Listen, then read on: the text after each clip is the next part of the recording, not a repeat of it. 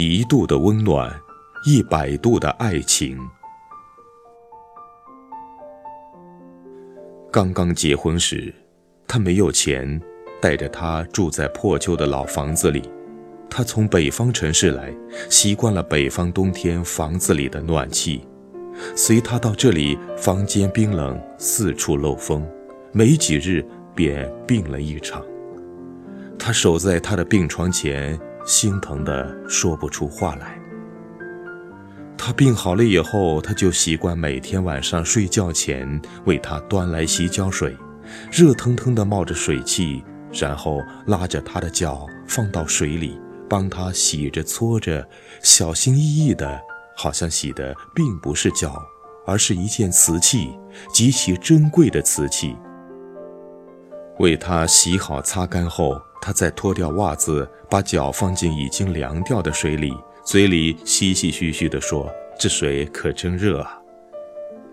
冬天他每周要洗两次澡，周三和周日，他也跟着养成了这个习惯，并且每次他都执意要先洗。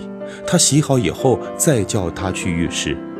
那天他想快快洗澡以后看电视剧，同他说：“今天我要先洗澡。”他摇头说：“不行，我先洗。”他以为他在开玩笑，一边向浴室走去，一边撒娇地说：“不，我要先洗。洗好了以后可以看电视。”他去一步冲上来，拉住他，一脸严肃：“我说过我先洗。”说完，转身进了浴室。他从没有在任何一件事情上不迁就着他，唯独这次，为了洗澡这么微小的事情。他在浴室外听着流水声，委屈地哭了出来。那天，他赌气要回家，并收拾了衣服。他苦苦求他，他坚决要离开他。他说：“连这么点小事儿都不迁就我，还算什么好丈夫？”还是哄好了他。他许诺下次任何事情都让着他，不再同他争。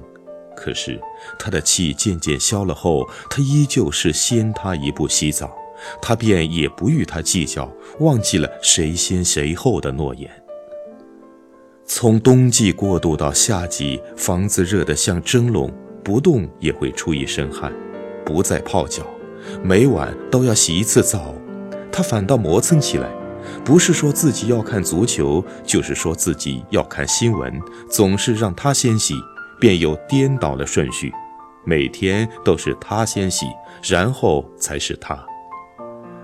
后来他的弟弟准备结婚，买了房子，同样没有暖气，让哥哥嫂子去新房子看看。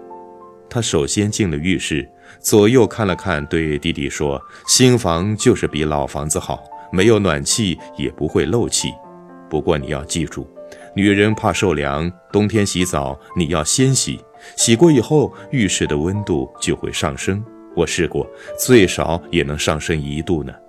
弟弟笑笑，哥你真细心。那夏天呢？夏天是不是一定要让他先洗，这样会比后洗的人凉快一度呢？他拍着弟弟的肩，点点头。他以为正在参观厨房的他没有听到，其实他听得清清楚楚，听得泪流满面。他想呀。自己太笨了，这么多年，从老房子搬到新房子，从没有暖气到有暖气，他一直保持这个习惯，他竟然从未认真揣摩过里面的意义。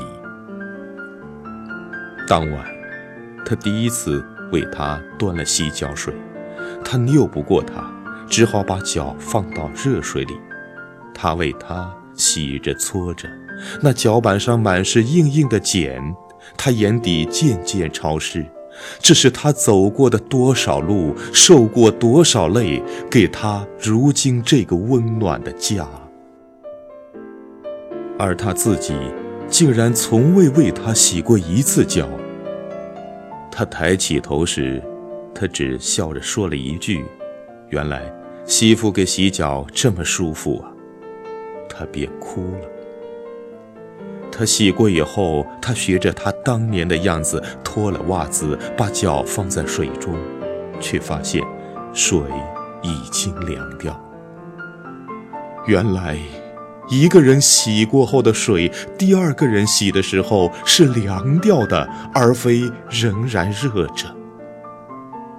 他没有说出来，也没有刻意去改变那个先洗后洗的顺序，因为他知道，这是以他自己的方式所给予的他的爱，实实在在的爱。冬天为他增一度，夏天为他减一度，只是一度温暖，却是一百度爱情。